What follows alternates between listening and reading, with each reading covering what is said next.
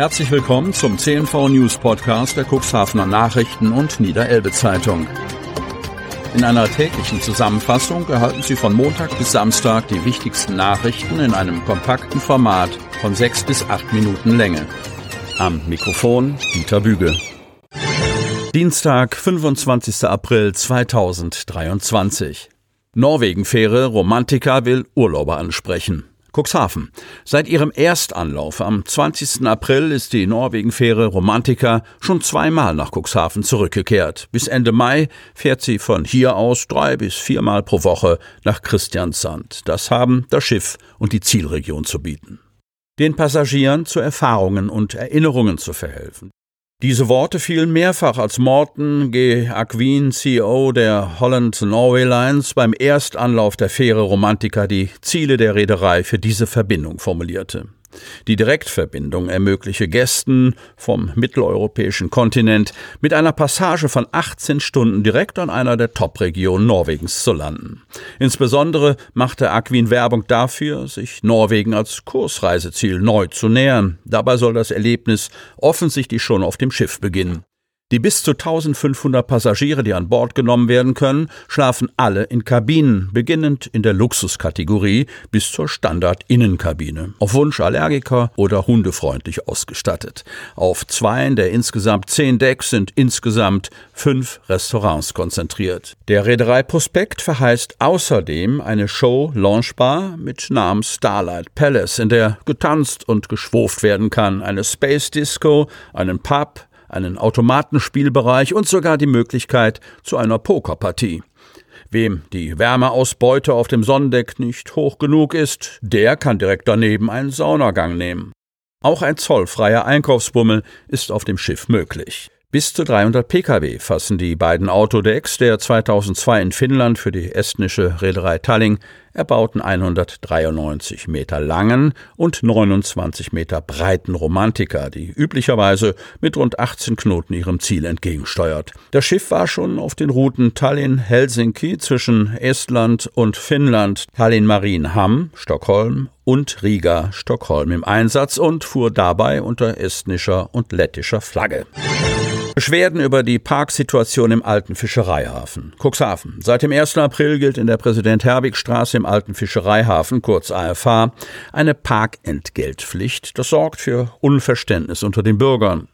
Die Beschwerden erreichen auch die Stadt Cuxhaven. Unter anderem macht die Stadt deutlich, dass es sich bei den entgeltpflichtigen Parkplätzen in der Präsident-Herbig-Straße nicht um öffentlich-rechtliche, sondern private Parkplätze handelt. So ist die Stadt für deren Verwaltung nicht zuständig.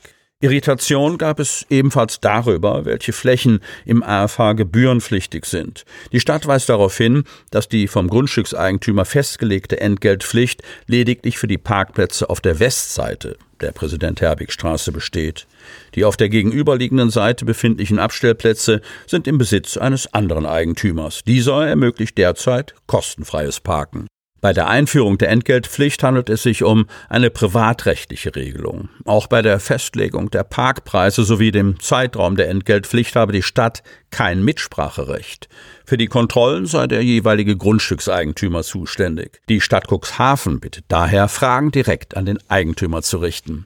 Auch wenn die Kontrollen schon seit einem Monat regelmäßig stattfinden, tappen immer wieder noch einige Bürger in die Parkfalle. Auf Facebook schreiben Nutzer von einer Abzocke.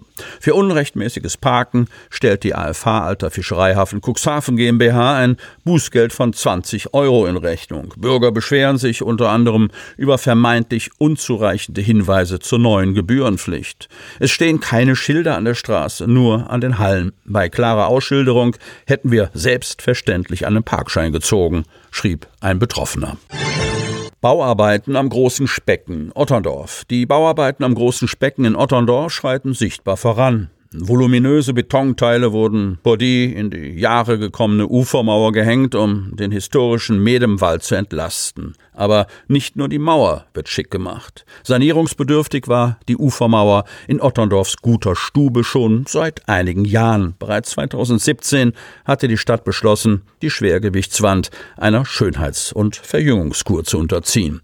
Doch erst mit der Möglichkeit, den Fördertopf Perspektive Innenstadt anzuzapfen, wurde das Projekt für die Stadt Stadt finanziell darstellbar. Für das rund 1,5 Millionen Euro teure Projekt gibt es eine Förderung von 800.000 Euro. Das Bauamt hatte in der Vergangenheit immer wieder auf den schlechten Zustand der Spundwand aufmerksam gemacht. Die Ufereinfassung weist auf der Wasserseite diverse größere Risse und Ausbrüche einzelner Steine sowie ausgespülte Fugen auf, hieß es im vergangenen Jahr in einem Bericht des Tiefbauteams. Außerdem gäbe es zahlreiche Durchwurzelungen, die die Struktur der gemauerten Wand schwächen. Die Experten hatten zudem eine leichte Neigung der Mauer in Richtung Wasser festgestellt und als kritisch eingestuft. Eine punktuelle Ausbesserung der Wand mache keinen Sinn, lautete das Urteil des Bauamtes. Die beobachteten Schäden würden voraussichtlich innerhalb kurzer Zeit wieder auftreten. Aus diesem Grund wird jetzt die große Lösung umgesetzt. Die Baufirma JD Hahn aus Hechthausen hat in den vergangenen Wochen eine Wand aus Stahlbeton-Fertigteilen vor die alte Ufermauer gesetzt. Die offenen Spalten werden nach und nach mit Beton ausgefüllt. Sind diese Arbeitsschritte erledigt, erhält die neue Mauer eine Klinkerfassade in Altstadtoptik. Bauamtsleiterin Maike Schilling und Bautechniker Florian Heitsch, der das Projekt für die Stadt Otterndorf federführend betreut, sind zufrieden mit dem Stand der Bauarbeiten.